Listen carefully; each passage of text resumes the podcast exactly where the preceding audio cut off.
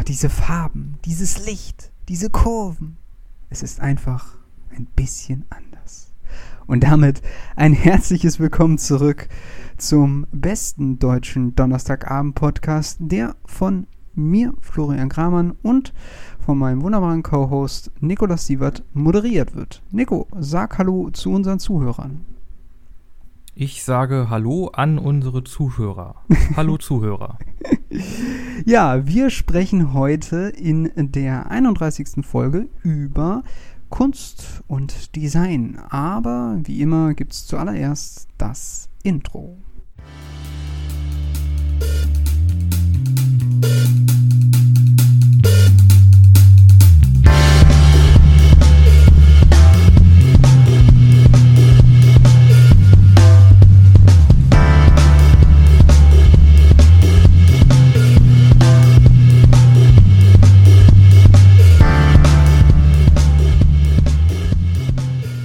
Ja, wie versprochen sind wir in dieser Folge damit beschäftigt, Nikos Fachbereich abzurufen.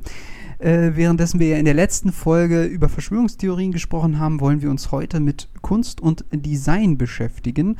Und da sind einige Fragen offen, für mich jedenfalls als äh, Unwissender.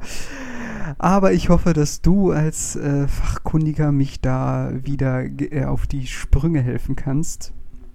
Das hoffe ich doch. Und es hat mir bestimmt jemand sehr Schlaues gesagt. Fragen sind die Suppe im. Nein. Fragen sind das Salz in der Suppe des Lebens? Ja, ich glaube schon.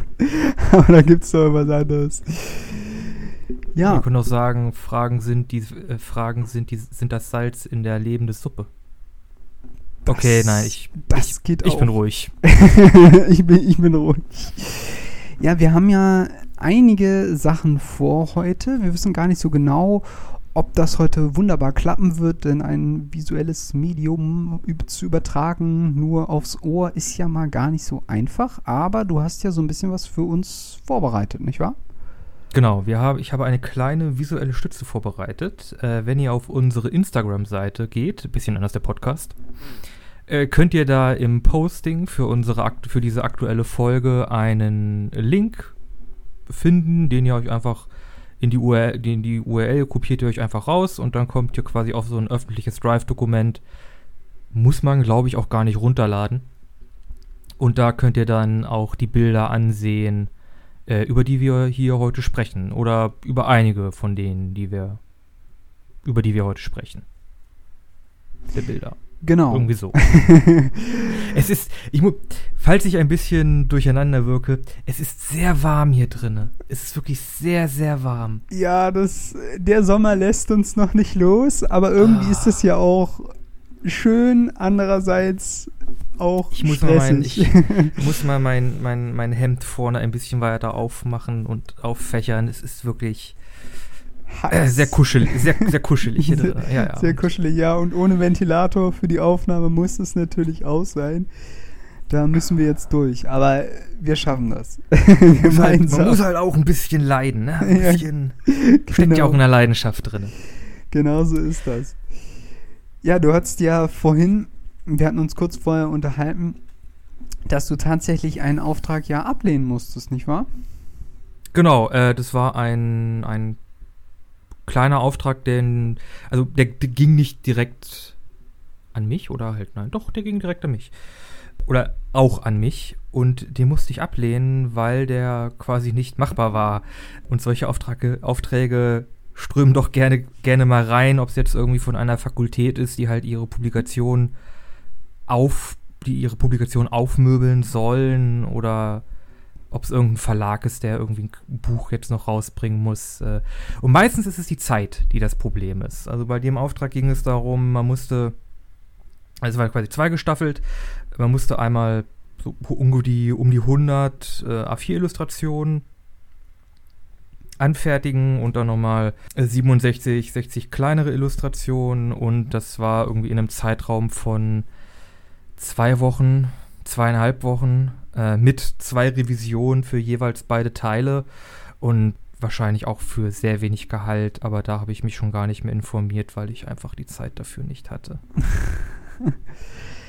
Ja, ich hatte daraufhin Nico gefragt, ob das so üblich ist bei seinem Studiengang, weil bei uns Politikwissenschaftlern ist es eher unüblich, dass Studis angefragt werden, yo, schreib doch mal einen Artikel da und dazu. Also es kann schon mal vorkommen, dass man beispielsweise auf einer Institutsseite oder so mal einen Blogbeitrag zu irgendeinem Thema schreiben darf, aber das ist auch eher eine Seltenheit und man wird da auch meistens nicht bezahlt für wenn man jetzt nicht gerade direkt an der Uni sowieso beschäftigt ist. Ist es, aber bei ist euch es nicht so, dass man auch bei euch mal an einer Publikation mitarbeitet? Und das, das wird doch auch vergütet, oder? Ja, zum Teil ja. Also äh, ich bin ja direkt äh, angestellt als studentische Hilfskraft und Ah, da okay. wird es definitiv vergütet und ich arbeite auch direkt an großen Publikationen, also Studien und auch wissen- wissenschaftlichen Artikeln. Auch mal einen Blogbeitrag äh, arbeite ich mit, auf jeden Fall, oder ich verfasse auch selber welche.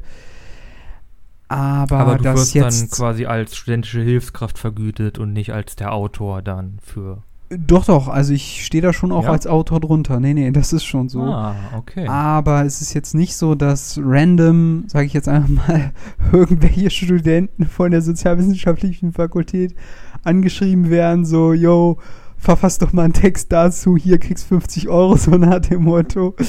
Das äh, haben wir eher nicht so in unserem Bereich, aber das scheint ja bei euch äh, üblicher zu sein, dass sich da so ein paar äh, ja, Designstudios an die Universität wenden und dann dementsprechend das weitergeleitet wird an euch, ne? Ja. Das ist auch eine ganz gute, ich finde, das ist auch ganz, eine ganz gute Gele Gelegenheit, vor allem wenn man so praxisorientiert ist, dass man auch schon im Studium hier und da nochmal so kleinere Aufträge machen kann.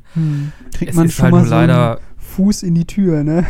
genau, es ist nur leider so, dass die, also viele Aufträge, die auch reinkommen, die sind wirklich sehr, ich sag mal jetzt in Anführungszeichen, dubios. mhm, okay. Also, Also im Sinne von sehr aufwendig oder?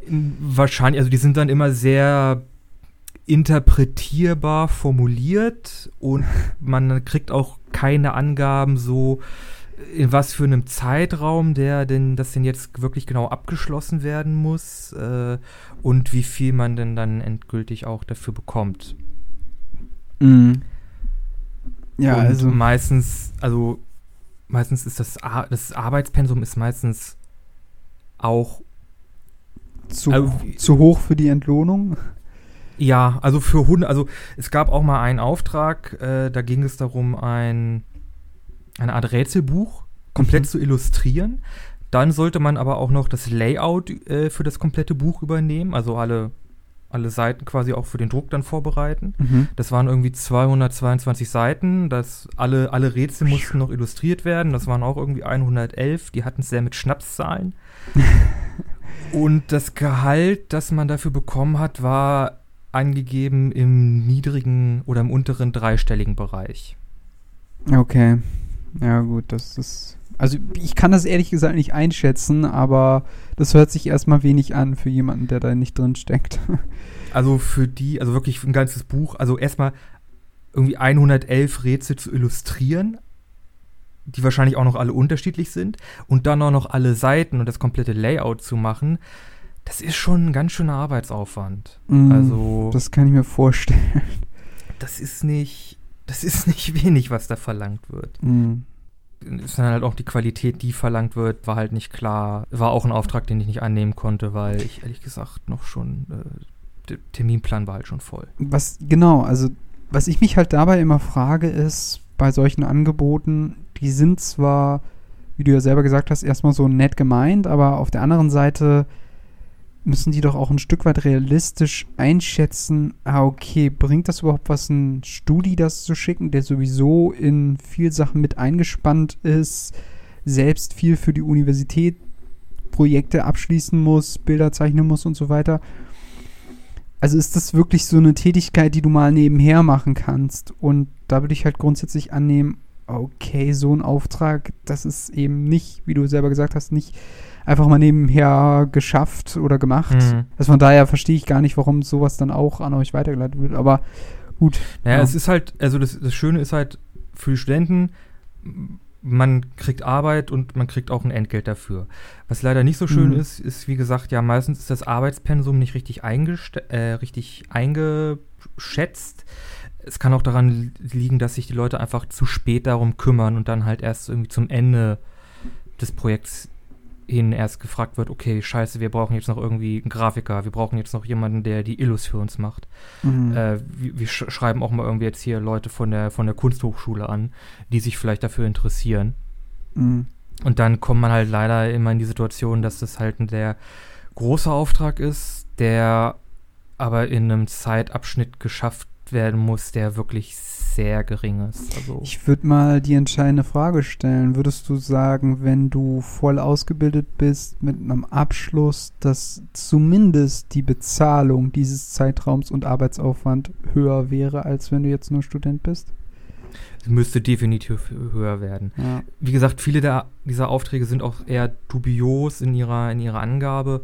Das meiste sind, was man da, was da halt rüberkommt, sind 150 Euro Jobs. Und Mhm. wenn die dann halt wirklich so ein Pensum haben, 100 Illustrationen in drei Wochen, da sitzt du, da sitzt du da wirklich, also wenn du, wenn du sagst, okay, ich mach das, dann sitzt du da wirklich drei Wochen und bist am Ackern, kriegst dann noch Revision rein und Revision, also wenn du halt den Verstehen hinschickst, hinschickst und sagst, und die sagen dann, okay, das und das gefällt uns so ganz gut, aber das und das und das würden wir gerne noch ändern. Die brauchen halt immer am längsten und dann bist du halt noch dabei, weiteres Zeug zu machen und gleichzeitig die Revision, Mhm. die halt richtig zeitintensiv sind. Das ist halt leider, äh, ja, Ja, okay, das kann ich nachvollziehen. Zeit. Also, aber ich würde behaupten, dass das sich durch ziemlich viele Studiengänge durchzieht und nicht nur ein Phänomen von euch Designern ist oder so, dass Studis Nein, im nein, Generellen meistens schon ein Stück weit ausgebeutet werden, weil sie ja. eigentlich auch gut, gut, teilweise sehr gute Qualität abliefern können, auch wenn sie noch nicht den Titel haben, wenn man es jetzt mal so runterradiert, sage ich jetzt mal und dann aber dafür verhältnismäßig schlecht entlohnt werden. Und das gibt's in ganz vielen Bereichen. Aber ähm, ja, Ja, auf jeden das Fall. Ist, das cool. ist nicht exklusiv auf, Hm. das ist nicht exklusiv auf kreative Fächer beschränkt. nee, aber, Mit Sicherheit nicht. aber cool, dass du da mal einen Einblick gegeben hast, wie das so bei euch abläuft, weil ich da, wie gesagt, bei eurem Bereich gar keine Ahnung hatte. Aber ich weiß beispielsweise, dass es im, im Architekturbereich ähnlich, ähnlich ist, dass man da auch verhältnismäßig wenig bezahlt bekommt dafür, dass man quasi mit denselben Programmen dieselben Pläne erstellt wie einen, äh, jemand, der einen, einen fertigen Abschluss hat. Aber so ist es halt. Es geht in Deutschland irgendwie halb nach Titeln. Aber gut, wir wollen ja nicht nur über sowas diskutieren oder reden, wir wollen ja vor allem äh, über Kunst und Design, das Schöne daran reden und nicht nur über die Ah, die Bezahlung Form. und die Jobs. ja. Genau, äh, und ich habe mir auch mal Gedanken gemacht, wie man das denn aufziehen könnte. Und habe dann mal wieder mein wunderbares Buch Kunstgeschichte eine Einführung rausgeholt. Und habe dann gedacht, nee, dich und jetzt auch vielleicht Zuhörer zu langweilen mit äh, irgendwie kunstgeschichtliche, hermeneutische Analytik oder rezessionsästhetische Ansätze zum Bilderlesen oder ikonografischer Ikonologie. Traust du mir das nicht zu? Oh, ich traue dir das schon zu, aber es ist halt zum Teil auch scheiße langweilig. Ziemlich trocken, ja, kann ich mir es vorstellen. ist ziemlich trocken. Aber äh, da habe ich dann äh, doch nochmal nachgedacht und habe gedacht, hey, Max Imdahl, der ist doch, der ist doch relativ verständlich. Äh, da geht's quasi, bevor wir uns die Bilder angucken, äh, ich habe aus meinem Ordner geile Bilder, einfach ein paar Sachen rausgesucht, einfach Bilder, äh, die mir gefallen, die mich ansprechen, äh, die ich gut finde. Einfach Mhm. frei, frei Schnauze rausgehauen aus Fantasy-Illustrationen, aus moderner Kunst, aus äh, Renaissance-Malerei, einfach reingehauen und mal, gu und mal, mal gucken und drüber reden. Ähm, Mhm. Genau. Ja. Max Imdahl war Kunsthistoriker und der hat quasi einen Ansatz zur Interpreta Interpretation von, also in seinem Fall wirklich Kunst und Malerei und moderner Kunst, äh, hat quasi einen analytischen Ansatz dafür entwickelt, der so das mit der Ikonografie viel zu tun hat, um das aktive Sehen. Äh, es geht quasi darauf, darum, quasi nur, also jetzt stark abgerissen, einfach das Bild zu sehen und halt wirklich darüber nachzudenken, was sehe ich, was löst das in mir aus, was will mir dieses Bild mitteilen und Mhm. was entsteht da quasi zwischen dem Betrachter und diesem Bild. Okay. Also quasi so ein. Ja, also ein- eine analytische Methode, wie man erfassen könnte, was das Bild bei dem Betrachter auslösen kann. Wenn ich das Genau. jetzt so richtig verstanden habe. Genau, genau.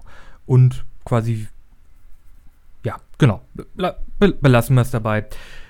Und ich habe mir halt gedacht, okay, anstatt jetzt hier irgendwie diese ganz klassischen Motive einfach runter zu, runter zu beten, geile Bilderordner öffnen, kleines PDF erstellen. äh, ich habe dir es ja im, im, im Vorfeld auch geschickt. Ich habe leider dir vergessen, vorher noch eine SMS zu schicken mit, ey, ich habe dir was geschickt. Und das hast du es dir jetzt ganz kurz vorher angucken können. Ja, aber ein paar kenne ich sogar, glaube ich so. Aber ja. sind, sind auch ein paar Klassiker dabei. ja. Und da, äh, ja, können wir eigentlich mal äh, direkt anfangen. Du, äh, welches Bild gefällt dir denn am besten? Also worüber?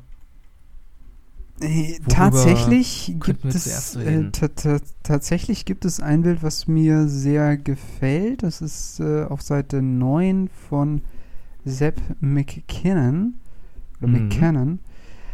Und also davor sind natürlich auch sehr schöne Bilder von Clint beispielsweise. Äh, vielleicht kommen wir später noch darauf zu sprechen. Soll ich einfach mal loslegen, was so mein Eindruck von dem Bild ist? Oder wie? Ja, warte, ich muss noch ganz kurz das PDF öffnen. Das, wir hatten vorhin technische Schwierigkeiten, da musste ich erst einmal alles zumachen. Tut mir Ja. leid, warte, ich hab's auch gleich, Seite 9. Alles gut. Äh, McKinnon, da ist er ja. Wunderbar. Ja, äh, vielleicht kurz ein, Interess- Wort zu Sepp, ein ku- kurzes Wort zu Sepp McKinnon. Ja, gerne.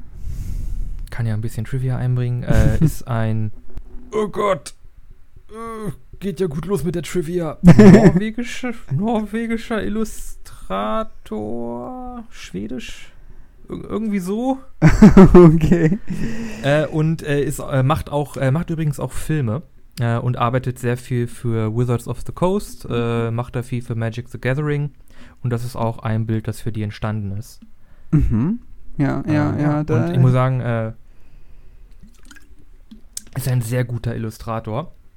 Arbeitet größtenteils, größtenteils traditionell. Also das was sind wahrscheinlich Tinte, Wasserfarbe, Acrylfarbe äh, oder Ölfarbe, äh, mit denen er da arbeitet. Und ich muss sagen, er ist dann wirklich ein äh, wunderbarer äh, Illustrator. Sehr, sehr würde ich unterstützen. Also zumindest von Ja. dem, was ich jetzt hier so sehe, ist das sehr, Also- sehr cool, ja. Er macht sehr viel so mythisch, aber auch sehr melancholische Bilder. Also wir können ja vielleicht einmal ganz kurz beschreiben für Leute, die auch das PDF nicht sehen. Es handelt sich dabei bei Da dem Bild eine, Frage, um, eine Frage vorweg. ja. Hat das Bild eigentlich einen Titel? Oder ist es. Die Karte hat einen Titel. ah, okay. Äh, die Karte heißt Stasis. ja, das passt sehr gut. Mhm.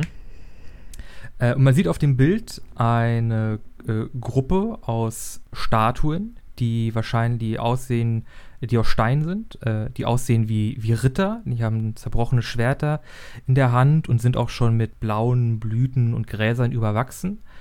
Und äh, zwischen dieser Kampf, äh, in, dieser Kampfszene, Schlachtfeldszene dieser Ritter steht ein junges, blondes Mädchen in langen weißen Haar, äh, mit, äh, in einem langen weißen Gewand und hat lange blonde Haare.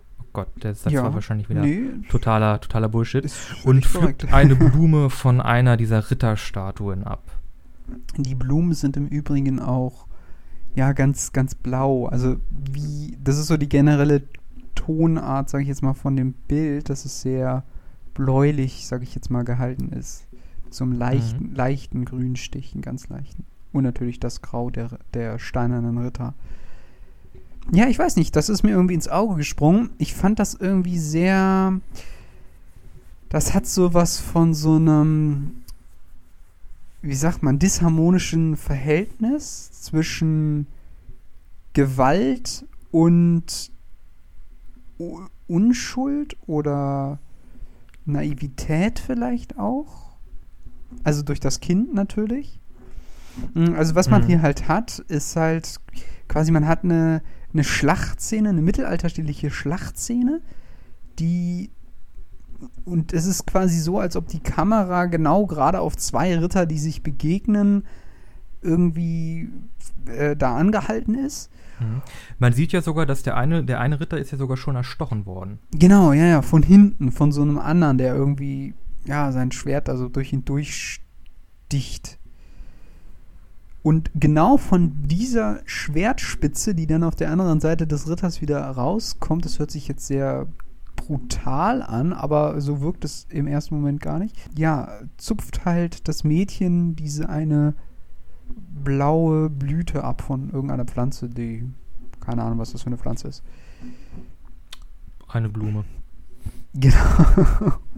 Einfach, einfach eine Blume. Einfach eine Blume. Ja, weiß nicht. Ich fand das irgendwie äh, sehr, sehr ansprechend irgendwie. Also diese, dieses, dieser, dieser Kontrast, dieser Konflikt, so weißt du? Mhm. Ja, kann ich nachvollziehen. Das ist auf jeden Fall ein sehr großer Anziehungs- oder sehr großer Gewichtspunkt des Bildes. Finde ich auch, ist auch eine ne wunderbare Arbeit. Du hast ja schon angesehen, angesprochen, diesen Kontrast, hat diese Kriegsszene und dann dieses sehr unschuldige Mädchen halt auch in diesen weißen Gewändern. Das ist ja Grunde schon gar nicht mehr metaphorisch. Aber ja, es ist äh, ein, eine, eine, quasi eine wunderbare Szene, halt quasi dieser, dieser Kontrast zwischen dem Schlachtfeld, das aber im Grunde überhaupt nicht mehr gefährlich ist, deshalb, dass da halt auch ein kleines Mädchen halt langgehen kann und, und, und Blumen pflücken kann. Es ist halt auch, wobei ich sagen muss, ich finde irgendwie, sie hatten ein bisschen einen Eierkopf. Aber vielleicht kommt mir das auch nur so vor.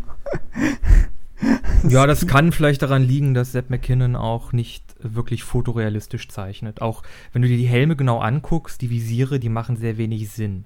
Ja, die sind zum Teil falsch irgendwie angeordnet, ja. Mhm.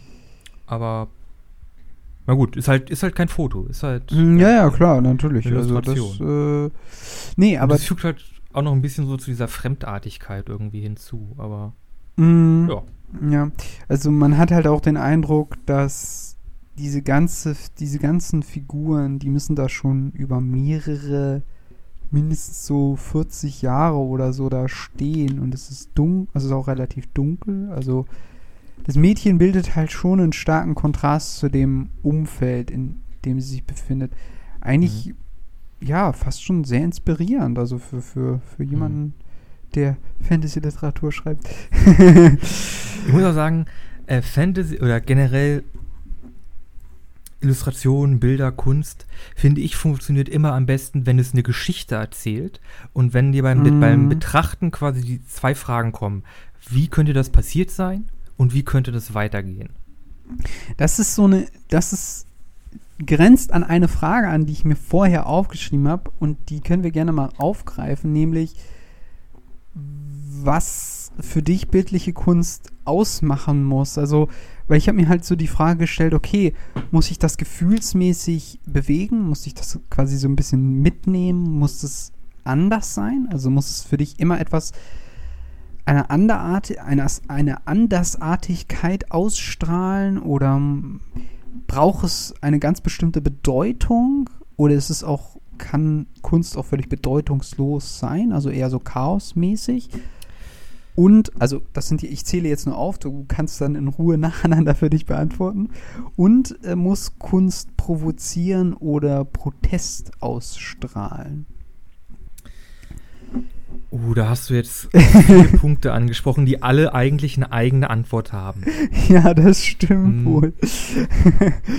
Fangen wir mal an mit wirklich bildlicher Darstellung, also wirklich Bilder, in denen du was erkennst. Also das würde ich sagen, ist, also das, was das Bild von Sepp McKinnon ist bildliche Kunst. Du kannst noch was erkennen und das wird halt wirklich erst richtig interessant, finde ich, wenn halt wirklich du das Gefühl bekommst, da, da, da bekomme ich einen Einblick in eine Geschichte Mhm. da, da ist etwas, das passiert und das, das kann ich jetzt vielleicht, das kann ich vielleicht nur erahnen, was da passiert oder was da geschehen ist. Aber man versucht mir da etwas zu erzählen. Man versucht mir da eine, eine Geschichte, eine Situation näher zu bringen. Würdest du sagen, dass das ein ein generelles Merkmal ist? Oder Das kann ist ein generelles Kunst, Merkmal von bildlicher Kunst. Genau, also könnte bildliche Kunst auch erstmal nur sein, man hat beispielsweise einen Berg, der einfach erstmal nur schön aussieht, aber wo kein Mensch, kein Tier, keine Bewegung stattfindet, wenn ich es jetzt mal so irgendwie verbildlichen sollte. Hm? Ist das für Da dich dann auch dann- immer noch bildlich oder würdest du sagen, das ist dann schon wieder was anderes? Da, das ist bildlich, würde ich auf jeden Fall noch, auf jeden Fall noch sagen, das ist bildlich. Also, das ist jetzt ein bisschen schwer zu sagen, weil das ist jetzt rein theoretisch. Ja. es ist immer noch bildlich. In Landschaftsmalerei, da geht es sehr viel um Stimmung, ja. um, um Szenerie. Und die versucht dir ja auch etwas mitzuteilen. Also ist da jetzt, äh, ist jetzt der Berg und die Landschaft davor, ist die grau und nebelig und macht die einen beklommen, dann will mir das Bild quasi das mitteilen. Das ist immer noch sehr bildlich, man kann immer noch erkennen, was da ist, man, man kann dieses, dieses, diese, das, was man, das, was, was einem mitgeteilt werden möchte, immer noch sehr klar erkennen. Ja, ich würde sagen, das ist auch noch bildliche Kunst. Mhm. Aber das ist halt nicht so unmittelbar mit diesem Geschichts, ähm, also da, dass da ein, ein, eine, eine Geschichte erzählt werden muss oder soll.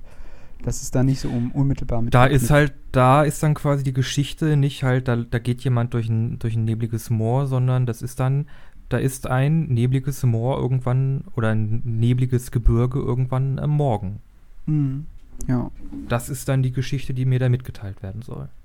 Das, Okay. Und es kann natürlich auch sein, dass dann der Künstler einfach nicht gut genug war oder die Komposition halt nicht stimmt oder es irgendwie äh, beim Arbeiten kitschig geworden ist. Das kann immer noch alles mit dazukommen. Und es, also es gibt, oh, es gibt so viele Möglichkeiten, wie ein Bild halt schlecht werden kann.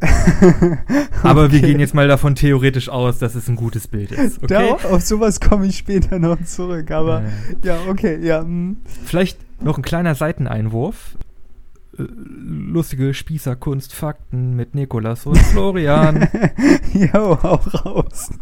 Heute sprechen über Kunst. Jo. Leute, wenn ihr, äh, wenn ihr mal, wenn ihr mal irgendwie mit jemandem ausgeht, so richtig schön äh, romantisch und ihr denkt, ich möchte hier kulturell wirken, wir gehen jetzt äh, nicht ins Kino, nee, wir gehen schick essen und dann in eine Galerie, dann ist es wichtig, dass man auch ein bisschen über Kunst sprechen kann. Und ich gebe gebe euch einen Tipp, wie ihr, und ich gebe euch einen Tipp, wie ihr mehr sagen könnt als nur, das Bild spricht mich an. Okay, jetzt bin ich gespannt. Es gibt ein Geheimwort und das heißt Substantive. Okay.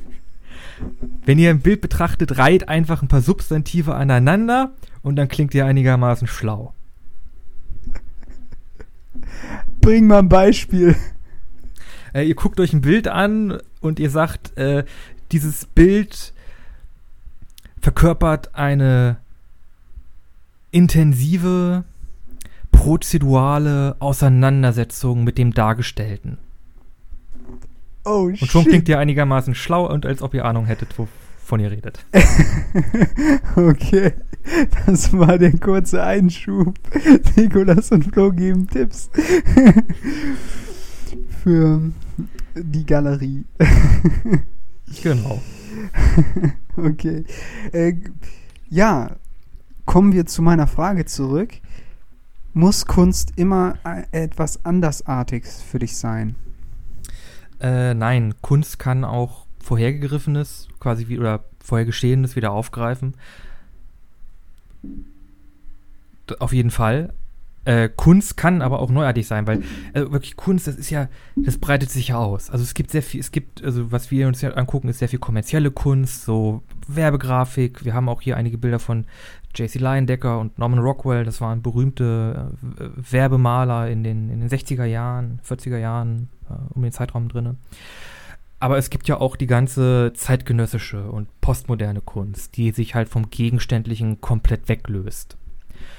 Und die versuchen halt, dir nicht etwas zu vermitteln. Die versuchen, die, die stellen, also wir können ja eigentlich, wir können ja gleich mal zum Beispiel rübergehen. Auf Seite 8, gleich da drüber. Okay. ah Äh, ja, Brad- okay. Brad Newman Ich glaube, das kannte ich sogar irgendwoher, aber frag mich nicht ist ein sehr bekanntes, ist ein sehr bekanntes Bild von ihm. Das wurde hier im, in Deutschland, wurde das von jemand, das war Anfang der 2000er, wurde das in Berlin von einem Besucher mit einem Messer angegriffen. Was? Okay. Ja. Krass. Die Äh, Story dazu? Hm? Die, die Story dazu, wa- warum hat er das gemacht? Weißt du das? Also da war, war halt dieser Besucher, der ging halt in die Ausstellung und der hat dann halt ein Messer gezogen aus seiner, aus seiner Jacke und hat auf dieses Bild eingestochen. Er wurde natürlich festgenommen. Mhm. Ich glaube, der Schaden war irgendwie 2 Millionen Euro oder so. Ach du meine Güte. Oder äh, Dollar, teures Bild. Und er hat halt gesagt, äh, er konnte das Bild nicht ertragen. Also vielleicht ganz kurz für all diejenigen, die jetzt bildlich vielleicht das nicht vor Augen haben. Das Bild besteht im Grunde, ist ein sehr rechteckiges Format, erstmal vorweg. Und es ist vollständig rot, außer an der linken Seite gibt es von oben nach unten einen, ich sage jetzt mal, circa 3 cm breiten dunkelblauen Strich nach unten oder Balken, wie auch immer. Und ich glaube, ich weiß aber nicht, ob das, ob ich mich da nicht vergucke, aber auf der rechten Seite gibt es auch noch einen sehr, sehr dünnen Strich oder Balken in Genau. Gelb, äh, aber Genau. auch fast nicht zu sehen. Genau. Äh, übrigens richtig die Farben erkannt. Das Bild heißt Who is afraid of red, yellow and blue? Also wer hat Angst vor blau, rot und gelb? und 30, äh, 3 Zentimeter, nicht ganz. Macht den Streifen mal 30 Zentimeter lang. Äh, das Bild hat, Oh. glaube ich, eine Breite von, ich glaube, 2 Metern bis 3 Metern. Das ist ein sehr großes Bild. Okay, gut, dann leuchtet das ein. Und ich kann wenn du ein quasi da bisschen nachvollziehen, warum er es angegriffen hat, weil Rot grundsätzlich eine Farbe ist, die Menschen aggressiv macht. Das weiß ich aber unabhängig von Kunst einfach nur deshalb, weil Schultafeln nie eine rote Farbe haben, sondern immer grün, weil grün ist sanft und rot grün macht entspannt, ne? aggressiv. Genau. Ich hätte ja gerne, ich hätte ja gerne pinke Schultafeln. Oh. Pink soll auch sehr. Pink, nee, wirklich so ein, so ein etwas, also jetzt nicht neonpink, aber so ein abgedumpftes Pink soll auch sehr beruhigend wirken. Okay, ja, hm, vielleicht gibt es das ja Mhm. als Alternative. Momentan tendieren wir ja zum stumpfen Weiß, aber gut. Äh, nee, jetzt kommen wir zurück zum Bild. Also, Genau. was war da jetzt? Bild, das ist sehr groß und es ist sehr lang. Also du musst da wirklich dran vorbeigehen und du kannst das Bild. Also es sollte eigentlich ursprünglich nach Newman so präsentiert werden, dass man halt wirklich direkt davor steht. Es wurde in einen, in einen kleinen Korridor gehangen, dass du wirklich äh, so eine Handbreit quasi vor diesem Bild entlang gehen musst. Das, in Mhm. Berlin wurde das Bild nicht so präsentiert, weil man die Leute nicht mehr so nah an das Bild ranlassen wollte, weil es scheiß teuer ist. Ja. Auf jeden Fall wird man dann halt quasi von diesem Rot wirklich verschluckt. Und das hat was dieses, dieses, dieses, dieses äh, Verschlucken, das hat quasi dann diesen einen Betrachter halt erfasst und der konnte das nicht ertragen und musste dann quasi dieses Bild angreifen, damit er sich Aber, wer hat ein, wahrscheinlich davon, davon lösen konnte. aber wer hat ein Messer dabei? Ähm, keine Ahnung, seitdem wird auch eher wird auch mehr gefilzt, wenn man in Ausstellungen reingeht. wir müssen dazu sagen, dass wir sogar selbst mal gemeinsam noch vor langer Zeit mit der Klasse in Berlin im auch in der neuen Ausstellung waren. Ne? Aber da war jetzt nicht dieses Bild ausgestellt, das äh, meine ich mich nee, das war aber auch, glaube ich, das war auch klein, schon länger keine her. Z- und es war auch keine zeitgenössische Kunst. Das war Ich weiß gar nicht mehr, was das war, ehrlich gesagt. Das waren ja auch, das ist, also da, wo wir waren, waren wechselnde Ausstellungen. Deswegen Ja. ist es relativ realistisch, dass wir jetzt, ähm, dass da damals das Bild da nicht war. Aber ja, Nein, ich, nein, nein, nein, nein. ich kannte dieses Bild auch, muss aber auch sagen, dass, ja, also, wahrscheinlich, wenn du so ein Bild siehst, dann denkst du dir wahrscheinlich sofort, ist das Kunst? oder kann das Die zweite weg? Frage, kann das weg? Und die dritte Frage, das kann ich doch im Grunde auch. genau, die dritte Frage. Das kann ich doch im Grunde auch. Und das sind quasi für mich so die drei Kernfragen von moderner Kunst. Also, wenn ihr, eine moder wenn ihr wirklich ein modernes Kunstwerk oder ein modernes Bild, eine moderne Malerei, wenn dir diese Fragen in, in den Kopf kommen, dann musst du quasi diese Fragen hinterfragen. Und das ist das, was moderne zeitgenössische Kunst ausmacht, weil das stellt halt wirklich die, kon die konkrete Frage an dich, bin ich noch Kunst oder bin ich keine Kunst? Dadurch kommen wir leider ein bisschen in das Problem, dass alles und nichts heutzutage Kunst ist. Aber es ist schön an moderner Kunst. ja, zu der Frage komme ich auch noch. das ist nämlich so ein bisschen tricky an Kunst irgendwie, weil. Wobei eigentlich ist es ein guter Zeitpunkt, diese Frage kurz zu stellen, bevor wir. Wobei, naja, gut, vielleicht machen wir erstmal noch weiter mit. Äh, das passt nämlich auch ganz gut dazu. Soll Kunst provozieren oder protestieren? Ist ja schon relativ nah beieinander. Hm, würdest, ja. du, würdest du sagen, dass das so ein Ziel von Kunst sein muss oder ist das nicht immer zwingend erforderlich? Ich bin immer sehr fest der Annahme, dass man das. Hm, okay. Jetzt muss ich das jetzt formulieren. also ich finde halt. Äh, darf ich kurz? Ja, bitte, bitte. Also ich habe halt häufig den Eindruck, dass ja, also von der Gesellschaft mehr mit, also ist natürlich auch eine blöde, blöde Bewertungsmethode, aber was so Preise angeht, werden halt, ich sag jetzt einmal mal, politische Proteste, politische Fotografien vor allem Dingen, das wird halt eher hoch bewertet als Bilder, die nicht diese Protestnote mit sich tragen. Verstehst du, was ich meine? Also ja. die nicht so dieses politische auch ein Stück weit in sich tragen. Wobei das ja nicht zwingend sein muss bei provozieren oder provozierender Kunst. Das kann ja auch Normen angreifen oder sowas. Das ist ja nicht unbedingt dann immer aus irgendeiner Richtung. Aber ich habe halt häufig das Gefühl, dass das mehr oder eine höhere Bedeutung hat was ich immer ein bisschen schade finde, weil nur weil es irgendwie provoziert oder Protest macht, heißt das nicht unmittelbar, dass es dadurch auch besser ist als andere Kunst. Also für mich fällt dann halt das andere immer ein bisschen runter, was ich schade finde. Ich würde diesen Gedanken von besserer Kunst vielleicht nicht so nachverfolgen. Okay, ja, ist also, vielleicht auch ein schlechter Ausdruck. Ja, es ist halt auch, es ist halt auch schwer, dann jetzt eine provozierende Arbeit mit einer zu vergleichen, die halt einfach nur, keine Ahnung. Es gibt auch viele Arbeiten, die sind einfach nur Schmuck.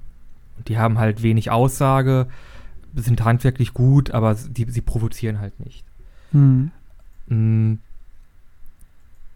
Äh, oh Gott, äh, oh Gott, jetzt habe ich einen Superhänger. äh, provozieren, äh, stellen die provozierende Frage, äh, muss das sein? Kunst kann, glaube ich, alle Fragen stellen, die es gibt. Einige Fragen muss man vielleicht ein bisschen sorg sorgsamer und respektvoller behandeln als andere. Aber im Grunde kann Kunst jede Frage aufwerfen, die es gibt. Es kann auch sein, dass ein Kunstwerk entsteht ohne irgendwie große Intention, aber es dann halt quasi so interpretiert wird. Aha. Um, also quasi Random Kunst? Also, das ist einfach so. Nee, das ist dann. Die, so. ist, vielen Kunstwerken wird auch schnell mal äh, eine Interpretation nahegelegt, die quasi vom Autor oder vom, vom, vom Künstler gar nicht intendiert wurde. Beispiel Tolkien. Ah, der ah, ja. kam ja quasi nie davon, der, der, ihm wurde ja immer nachgesagt, dass Herr der Ringe eine Allegorie quasi ist für den Zweiten Weltkrieg und wie Menschen mit der Industrialisierung oder wenn was passiert, wenn Menschen der Industrialisierung gegenüberstehen. Mhm. Das hat er ja immer sehr verneint, aber diese Aspekte sind quasi da zu sehen, also haben Leute das da auch rein interpretiert und sind halt der festen Annahme, dass das vorhanden ist. Mhm. Er das selbst hat das ja immer stark äh, verneint. Das ist ja auch so ein interessanter Aspekt von Kunst, dass es immer dass wenn du erstmal ein Kunstobjekt, sage ich jetzt einfach mal, weil wir jetzt auch über Bücher gesprochen haben, aber bleiben wir mal bei den Bildern, wenn wir das, wenn ich das veröffentliche, dann ist es da draußen. Ne? Und ich, ich habe noch nicht mal in einem Film gehört, da hat einer gesagt, das fand ich sehr interessant, du hast das vielleicht geschrieben oder du hast das vielleicht verfasst, aber ab dem Moment, wo du es veröffentlicht hast, gehört es uns allen. Also mhm. in dem Moment, wo du Kunst veröffentlichst, gehört es nicht mehr unmittelbar dir selbst, nur weil du der Erschaffer bist. Das heißt auch, dass der Interpretationsspielraum nicht nur dir selbst gehört, würde ich jetzt mal behaupten, oder? Dem würde ich auf jeden Fall zustimmen, ja, ja. Ja.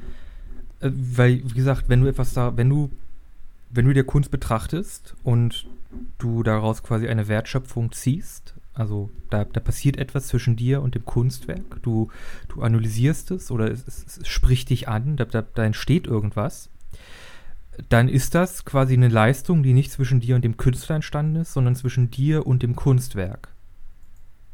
Hm. Damit hat der Künstler im Grunde nichts mehr zu tun. Hm. Also das ist jetzt das ist quasi eine Werkschöpfung, die nur zwischen, ja, eben nur zwischen dir und dem Kunstwerk stattgefunden hat. Und da, ja, hat der Künstler nichts mehr mit zu tun. Ich wiederhole mich. Ich habe Ja. gerade komplett, ich habe mich gerade komplett wiederholt. alles gut, alles gut. Nee, vielleicht hattest du einfach Wow. den Eindruck, dass ich es nicht verstanden habe, aber es, nee, nee, nee, nee, ich hat, du hast, du hast es schon verstanden. Ja, ich würde dem Aspekt auf jeden Fall zustimmen. ja, ja, ja. Also, ich hatte ja sozusagen noch die eine Frage, nämlich ob Kunst Bedeutung braucht, aber wir hatten diese Frage ja schon jetzt, glaube ich, mehrere Male in unterschiedlichen Podcast-Folgen, vor allem in Philosophie, dass ja sowieso alles, was wir schaffen, sei es irgendwie, wir bauen eine Straße oder wir machen ein wunderschönes Kunstwerk, immer Bedeutung enthält. Also es kann gar keine, kann es Kunst ohne Bedeutung geben? Geht das? Eigentlich ja nicht, oder? Also, oder würdest du mir da Ja, sobald dir widersprechen? Sobald dir etwas als Kunstwerk quasi auch präsentiert wird, dann kommst du ja eigentlich schon so, sowieso in, das, in, in diese Bredouille rein, dass dir quasi etwas als wichtig vermittelt wird. Ja, stimmt. Ich Also- glaube, es das ist halt, das ist halt wirklich eine schwere Frage, ne? Was ist Kunst, was ist nicht Kunst? Es gibt bestimmt Kunstwerke, die heißen ohne Bedeutung oder irgendwie sowas der Titel. Oh ja, ja, ja, mit Sicherheit. Wie, wie Sand am Meer. Ja. Aber da kommen wir, ähm, weil wir jetzt sowieso gerade bei diesem einen Bild waren von, ähm, also bei diesem sehr roten Bild von Brad Newman, kommen wir zu der anderen Frage, die ich nämlich immer hatte, weil im Grunde haben wir auch schon drüber gesprochen, nämlich dass Kunst sich ja ein Stück weit einem Bewertungssystem entzieht, weil es eine, also so ist zumindest mein Eindruck, weil es eine Form von Auslebung von Freiheit ist, die man im Grunde nicht bewerten kann. Trotzdem, und das ist irgendwie diese Dialektik oder diese Widersprüchlichkeit, gibt es halt Gemälde, die sind 2 Millionen Euro wert oder noch mehr. Und es gibt halt welche, die sind halt nichts wert. So, verstehst du, was ich meine? Also es gibt so ja, aber Künstler. da ist, Du, Nico, was ist da los bei euch? Das ist irgendwie inkohärent, diese Logik. Ja, das hat nicht unbedingt was mit uns zu tun, sondern mit sehr, sehr reichen Leuten, die ganz gerne sehr, sehr viel Geld sparen möchten. Meinst Also du? dieser, dieser klassische Kunstmarkt, übrigens, ich bin jetzt irgendwo, also ich bin schon seit einer Weile ziemlich aus meinem Fahrwasser raus. äh, aber dieser große, wirklich internationale Kunstmarkt, wo du das 22 Millionen Dollar Gemälde hast, das ist zum Teil auch ganz schöner Mumpitz. Also da, wird, da werden viele, viele Bilder auch oder viele Künstler auch quasi inflationär, inflationär aufgepumpt, damit halt irgendeine eine reiche Person sagen kann, ich spende dieses Bild Marktwert 20 Millionen Dollar an das Kunstmuseum und dafür bekommen die da halt Subventionen vom Staat. Oder müssen weniger Steuern bezahlen. Okay, meinst du also, da gibt es einfach so, ja, so eine Kapitalseite, die da so ein bisschen reingedrängt ist und Ja. Kunst so ein bisschen kommerzialisiert hat, ein Stück Ja. weit. Weil Ja, man muss ja auch, glaube ich, Also- sagen, Kunst oder dieser Kunstmarkt ist ja ziemlich unreglementiert, glaube ich sogar. Ne? Da gab es mal so eine kleine Debatte, habe ich mal so am Rand mitbekommen. Ja, wie gesagt, da bin ich also wirklich, was so, was so diesen freien Kunstmarkt und auch diesen großen Kunstmarkt geht, da bin ich einigermaßen einigermaßen raus. Ich gehe halt Mhm. wirklich mehr so in die Richtung Grafik, Illustration, Typografie, Mhm. also Schriftgestaltung, den ganzen Kram. Nee, Das heißt, aber ich bin da ein bisschen, ein bisschen raus. Aber ja, dieser große Kunstmarkt, der ist auch sehr, sehr äh, oder zum ja, ich weiß nicht, zum größten Teil, aber zum sehr großen Teil sehr kapitalistisch orientiert. Hm, Da geht es dann quasi weniger um die Kunst an sich selbst, sondern mehr um das Preisschild, das dann da dran hängt. ja, wobei ja so ein Rembrandt oder so ja schon eine Bedeutung hat in gewisser Hinsicht. Ne? Also es gibt ja schon so, Hm, Das ist nochmal ein anderer Aspekt, das ist alte Kunst. ja, also, naja, das war jetzt nur irgendwie so ein Beispiel, aber es gibt halt irgendwie, gibt es ja schon so ein inhärentes System an Denke, sage ich jetzt einfach mal, die irgendwann sagt, das ist sehr, sehr gute Kunst und das wiederum nicht. Andererseits stehe ich halt auch vor Bildern wie jetzt hier dem vom, von Brad Newman und muss einfach sagen, kann man machen, aber ja, gut, okay, ich kann mir jetzt ultra die Gedanken machen, aber weiß ich nicht, ich finde halt andere Sachen schöner, so, ne? Aber das ist halt mein persönlicher Geschmack. Aber das hat nichts damit zu tun, ob die Kunst gut oder schlecht ist. Trotzdem bewerte ich sie als gut oder schlecht. Und das ist dieses, was ich meine, was irgendwie nicht so richtig zusammenpasst. Ja, Ah, ich krieg die Das ist Krise. gut, ist gut schlecht. Ich muss sagen, ich habe einige Kommilitonen, moderne Kunst können die gar nicht ab. Äh, Die, die kriegen da wirklich Krätze, weil sie halt, glaube ich, wirklich noch dieses gut-schlecht-Denken haben. Okay. Zum Teil, ich, ich will da jetzt auch nicht großartig was unterstellen. Aber ja, die haben, die haben auch einen schwierigen, schwierigen Zugang zu dieser modernen Kunst. Jetzt auch sowas wie Brad, zum Beispiel speziell an dem Bild haben wir auch schon mal drüber gesprochen. Fanden die, die, sind, die, war, die sind fast schon wütend geworden, als wir darüber gesprochen haben. Okay. Aber an solchen Bildern ist es halt die Sache halt wirklich, genau, die, die, du stellst dir halt schon die Frage, finde ich das gut, finde ich das nicht gut? Du kommst zu der Antwort, ich finde es nicht gut. Dann musst du die Frage stellen, warum finde ich das nicht gut? Das, das Du musst ist dir halt Fragen das, stellen. das, das ist das Besondere halt an, an, an jetzt auch an, an moderner Kunst und auch jetzt an dem Bild in unserer Diskussion, was ich finde, dass solche Werke quasi gut macht. Ich weiß, es ist wahrscheinlich völlig Hm. paradox und überhaupt nicht nachvollziehbar. Ja, genau. Aber quasi, dass dieses Bild diese Fragen quasi entgegenwirft oder es dich dazu bringt, diese Fragen zu stellen, finde ich, validiert schon die Existenz jetzt dieses Bildes. Okay. Ja, gut, in gewisser Hinsicht kann ich dem nicht ablehnend gegenüberstehen. Das ist schon nachvollziehbar, deine Argumentation. Aber vielleicht komme ich noch mal auf eine andere Frage zu sprechen, wobei wir eigentlich auch noch mal ein paar Bilder besprechen sollten, aber ich weiß auch nicht, wir sind gerade so gut dabei. Äh, nämlich, nämlich die Frage für mich so ein bisschen, es gibt ja so unfassbar viele Stile und ich kenne ja beispielsweise auch deinen Zeichen- und Malstil und so weiter. Aber ich habe halt immer Oh den ja, das- Eindruck, Den, den Das- Verkehrsunfall. naja, so schlimm finde ich das jetzt nicht. Okay, das war auch schlecht ausgedrückt. Aber was ich eigentlich Du, sagen ich will, bin da ist, unempfindlich. was ich eigentlich sagen will, ist, ich habe halt häufig den Eindruck, entweder du kannst Kunst oder du kannst es nicht. So verstehst du? Ich, man kann das halt nicht so erlernen. Jeder hat so seinen eigenen Stil. Und selbst diese Stile von den einzelnen Künstlern kannst du im Grunde ja auch nicht wirklich erlernen. Trotzdem gibt es ja unterschiedliche Stilrichtungen innerhalb von Kunst, innerhalb von Grafik, innerhalb von Design. So, und ah, das ist irgendwie so, wie funktioniert das bei euch? Ich check das nicht. Naja, also kann ich mal eine, eine meiner Professoren äh, äh, zitieren. Vergesst den Scheiß mit dem Stil. okay. Jeder von uns arbeitet unterschiedlich, geht unterschiedlich an die Sachen ran, hat ein, ein, was du aufs Papier bringst oder was du halt gestaltest, designst, das hat eine Handschrift. Nämlich deine Handschrift. Die äußert sich mal mehr, mal weniger. Die kann von anderen Sachen inspiriert werden. Zum Beispiel, wenn du äh, äh, sagst, ja, ich möchte Schreibschrift schreiben lernen, dann lernst du halt Schreibschrift schreiben. Du adaptierst das, setzt das für dich um und äh, lässt das dann in deinen normalen Schreibstil einfließen. Und dann sieht das halt nicht mehr aus wie diese klassische Schulbuchschreibschrift, sondern einfach wie deine Schreibschrift. Und okay. so ist das auch mit, dem, mit den Stilen. Also du hast quasi deine Handschrift, äh, die, die du, die, die halt persönlich am Nähe, am halt einfach persönlich kommt. Du kannst sie in einige Richtungen entwickeln.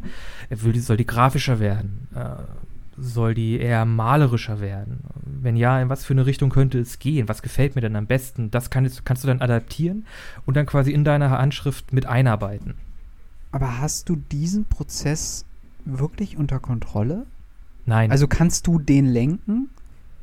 Weil, also ich stelle mir halt die, also das, für mich persönlich würde ich halt sagen, das kommt dann einfach so irgendwie. ja, da ist, also, oh, das ist, du kannst es in gewiss, du kannst es in gewisser Weise lenken. Okay. Du kannst ja sagen, okay, die und die Sachen, die finde ich gut. Die, die, die sprechen mich an, die möchte ich zu einem gewissen Grad auch so machen. Die möchte ich emulieren, also nachahmen, nachvollziehen. Und dann entwickelst du dich halt so ein bisschen in die Richtung. Also du kopierst nicht einen kompletten Künstler, aber du gehst so in die Richtung dieses Stils. Und mhm. du kannst es nicht komplett kontrollieren. Da ist halt auch sehr viel Übung dabei und, und wiederholen und auch ausprobieren und neu machen und sehen, nee, das klappt so nicht, das muss ich anders machen. Und das entwickelt sich sehr langsam und, und manchmal auch sehr äh, unregelmäßig und spontan. Und äh, ja, und dann, ja, so entstehen halt auch diese, diese Vielzahl an, an, an Stilen, die halt alle, einige sind ähnlich, aber dann halt auch in den Details unterschiedlich und weil, weil alles quasi seine eigene, eigene Handschrift, ein eigener Ausdruck ist. Okay. Also, ja, ne, im Grunde ja auch eine Personifizierung des eigenen Ichs, wenn ich es jetzt mal ganz. Äh, ja. Im Grunde, ja, das ist, das ist das, was du machst. Du machst es, wie es machst, und das kannst im Grunde nur du so machen.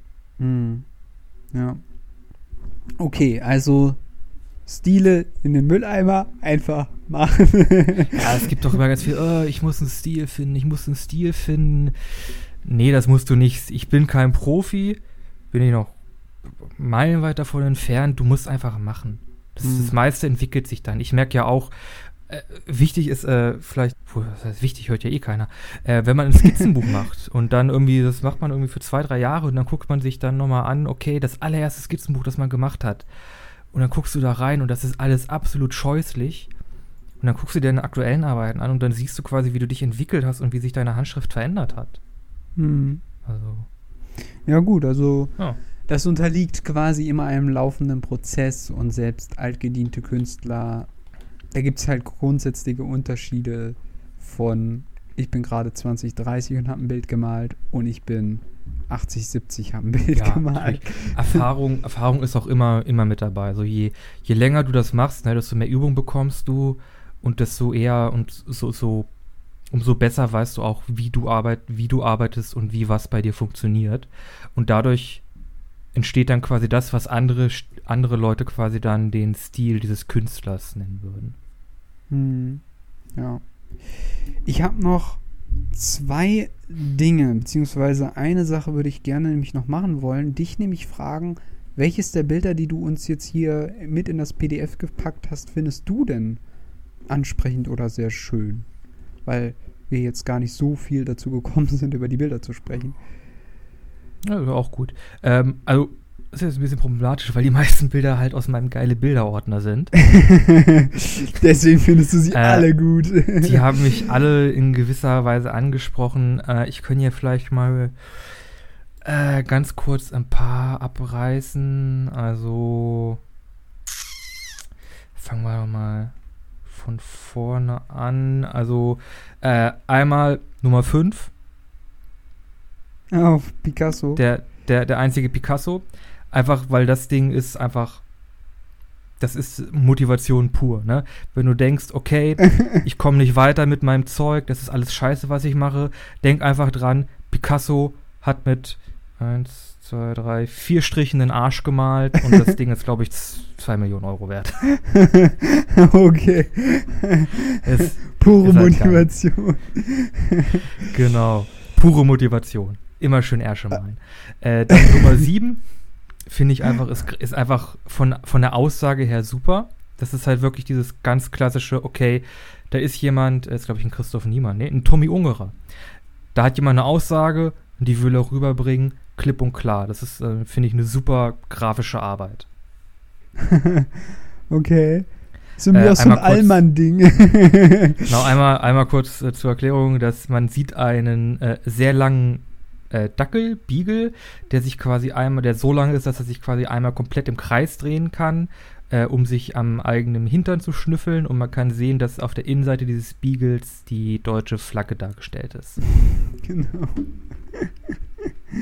ja. Übrigens, Tommy Ungerer, letztes Jahr verstorben, Oh. sehr traurig. Oh. Ja, Ja. wunderbarer Illustrator gewesen. Dann natürlich, ja, Gustav Klimt. Muss man nicht viel zu sagen, kennt man, glaube ich, auch. Vom Anfang. Ja, es, es kommt, glaube ich, auch später noch mal eins von ihm. Äh, genau, der Fächer. Ah ja, Seite 15. Seite 15. Seite 15 oder Bild 15. Oh, ja. Dieses Bild oder diese Illustration hat mich sehr viel Geld gekostet. Das hat nicht so viel Geld gekostet. Äh, es handelt sich dabei nämlich von ja, Wayne Reynolds, äh, auch ein Fantasy-Illustrator. Nicht Ryan Reynolds. Äh, nein, Wayne Reynolds. Äh, es handelt sich dabei um eine Illustration auch für Magic, Magic the Gathering, ein Fantasy-Kartenspiel. Und dieses, ich äh, habe ja in der, in der Schule, da, warst, da hast du auch noch mitgemacht, Mhm. da hab ich, haben wir sehr viel Magic gespielt. Mhm. Und ich konnte mir, ich, wir haben dann irgendwann aufgehört, aber dieses eine Bild ist mir irgendwie nie aus dem Kopf gekommen. Okay. Äh, und ich habe Wie heißt die wieder mal- Karte, wenn ich fragen darf? Weißt du das? Äh, uh, ähm, Da fragst du was, ne? Scheiße, den Namen habe ich gar nicht mehr im Kopf. Ich glaube Hamlet Captain. mhm. Also Ham Hamlet Wachmann, Hauptmann, glaube ich. Mhm. Ja. ja. Also, genau. Äh, und das Bild, das finde ich halt echt affengeil. Es, es ist im Grunde ja sehr simpel, ne? Es ist äh, Fig Figur relativ, relativ mittig. Äh, sehr viele vertikale Linien durch, durch diese Bäume, aber die Stimmung ist halt einfach super. Einfach durch den Wind und die Blätter, die da, die da durch das Bild wehen, diese Kratzspuren auf dem einen Baum und diesen äh, sehr stark eingepackten, schon etwas abgewetterten aussehenden ähm, ja, ähm, ähm, Soldaten da. Das ist einfach ein Bild, das ist mir nie aus dem Kopf gekommen und durch das Bild bin ich auch quasi wieder, habe ich wieder angefangen, Magic the Gathering zu spielen. ist ja lustig. sehr- hat mich sehr viel Geld gekostet. Der ist äh, so rum, okay. Teures Hobby, teures Hobby. Ja, das kann ich verstehen. Aber ja, ich finde, das ist ein, ein ich, muss ich muss gestehen, mir sind diese Kratzer überhaupt nicht aufgefallen. Ich habe immer die ganze Zeit den Typen angestarrt irgendwie. Der hat. Mich so eingenommen. Ja, also, der ist ja auch so ein bisschen chinesisch angehaucht, oder? Oder asiatisch Ähm, zumindest? Nee, eigentlich gar nicht. Das ist eigentlich ein Set, das sehr englisch angehaucht ist. Also die Ja, restlichen äh, Bilder aus dem, genau, aus dem also- Set. Der Hintergrund, ganz klar Fachwerkhäuser, Mittelalter. Man, man, man sieht auch eine kleine Toilette mit einem mit einem Mond drauf im Hintergrund. Stimmt, ja, so ein kleines Häuschen. So ein Außenhaus, ja, ein ja, Plumpsklo. Ja, Ist auch ein stimmt. bisschen Humor drin. Aber so Ja, diese halt- Waffen und diese, diese, die, dieser Helm, der sieht ja wirklich fast so ein bisschen asiatisch aus, aber vielleicht täuscht das auch nur. Naja. Ja. Ja, cool, cool. Und ansonsten ist halt noch viel Christoph Niemann dabei, äh, Scott M. Fischer, auch sehr viel Punkiges, ein bisschen Renaissance-Dings. Goya, in Goya ist, glaube ich, auch noch dabei. Also, wie gesagt, ich, ich, also diese Bilder haben mich alle in irgendeiner Art und Weise angesprochen. Äh, und ich finde die alle einfach, einfach geil. Hm. Und ich weiß auch schon gar nicht mehr, was deine ursprüngliche Frage war. Ja, das war eigentlich meine ursprüngliche. Was Okay. findest du gut an den Bildern? Aber vielleicht eine aller, allerletzte Frage, weil Ja. du ja auch so ein bisschen gesagt hast, dass das auch ein Stück weit aus deinem Bereich herausgeht. Was ist denn nun jetzt eigentlich der Designer und der Künstler? Gibt's da, kann man da Trennungen ziehen? Gibt's da Trennungen? Wie muss man dieses Verhältnis verstehen? Also, weil ich stelle mir halt häufig die Frage, ja, weil, also Kunst und Künstler ist ja ein sehr weiter Begriff. Also der Ja. kann ja sehr, sehr offen gefasst werden. Ihr müsst berücksichtigen, also die Zuhörer, wir haben ja jetzt nur vor allem über bildliche Kunst gesprochen. Es gibt ja auch äh, Kunst mit Statuen und Ge Gebilde. Performance-Kunst gibt es auch noch. Genau, also Äh, es gibt ja auch Wenn man- rein, rein Audio, äh, audiovisuelle Arbeiten, ja, genau, also da gibt es ja äh, so Installation, Inszenierung. Also das ist wirklich ein weiter Begriff. viel. Ja, Also ja. de de deswegen halt meine Frage, was bist du denn jetzt eigentlich nach deiner Ausbildung? Das ist, äh, das ist äh, auch, da gibt es auch wahrscheinlich wieder, hat wahrscheinlich jeder seine eigene Antwort. Mm, Also Aber im Grunde. zu meiner also man kann Verteidigung, ich werde das auch häufiger mal gefragt. Das, was macht man denn so als Political Science äh. Master? ja, also Genau so. wir, wir, wir sciencen die Politics. genau. Also hau mal raus, Nico. Was Ich würde sagen, eine Sache ist schon mal die Art und Weise, wie man arbeitet. Mhm. Ein freier Künstler arbeitet, glaube ich, hauptsächlich für sich selbst und Okay. bringt dann seine Arbeiten an ein Publikum ran. Ein Designer arbeitet meistens an etwas äh, von anderen. Also meistens tritt man an einen Designer ran mit einer Problemlösung, die quasi behandelt werden muss oder die halt gelöst werden muss. Und das ist dann quasi die Aufgabe des Designers. Also der eine arbeitet für, für sich, präsentiert das andere und der, an, der, äh, der, also der Künstler arbeitet für sich und zeigt das anderen und der Designer arbeitet für andere äh, direkt und löst quasi Probleme, die an ihn herangetragen werden. Okay. Also. Okay, ja, gut. der Designer ist so ein bisschen der angepasstere Künstler, würde ich jetzt mal so sagen. Mm, na, das würde jetzt wahrscheinlich den Rahmen Ja. ein bisschen sprengen. ist. Vielleicht noch einmal, um zu, zu dem zu kommen, was, äh, was ich vielleicht noch spezieller mache äh, in der visuellen Kommunikation oder Kommunikationsdesign, Mediengestaltungen, wie auch immer du das nennen möchtest. Hm. Äh, ich befasse mich quasi im Grunde damit, äh, Probleme zu erkennen und die dann visuell quasi zu lösen. Okay. Das können, das ist, das klingt jetzt wahrscheinlich sehr abgehoben, aber das ist halt quasi sowas wie, äh, wenn du, das ist jetzt ein sehr banales Beispiel, aber du siehst, du gehst halt irgendwie in die Stadt und du siehst halt an einem Laden, an einer Glastür hängen, bitte Maske aufsetzen, äh, über die Ohren, nicht abnehmen, Nase drüber. Mhm. Sowas Mhm. ähnliches macht quasi, das ist ein Teil von visueller Kommunikation.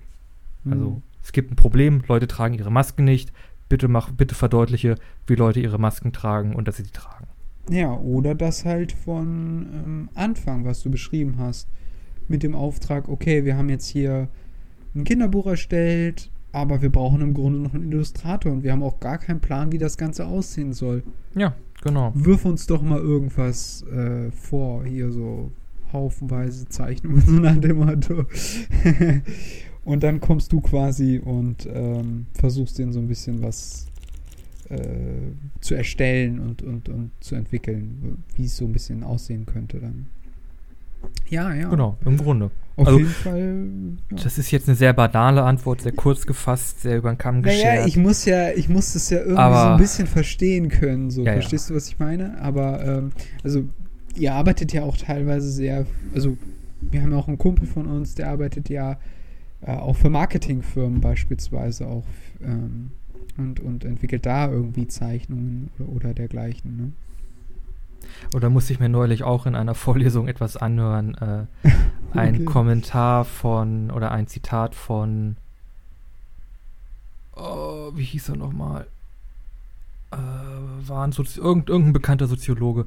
Äh, der Max hat gesagt, äh, es, gibt, es gibt nur einen Beruf, der schädlicher ist als der des Produktdesigners, nämlich der des Grafikers, der Werbung entwirft, damit Leute sich Sachen kaufen, die sie nicht brauchen, von Geld, das sie nicht haben. okay. Ja, Sehr zynische, Einst sehr zynische Einstellung. Sehr zynische Einstellung. Aber ich bin ja, jetzt ziehe ich mich mal wieder aus der Schlinge Politikwissenschaft.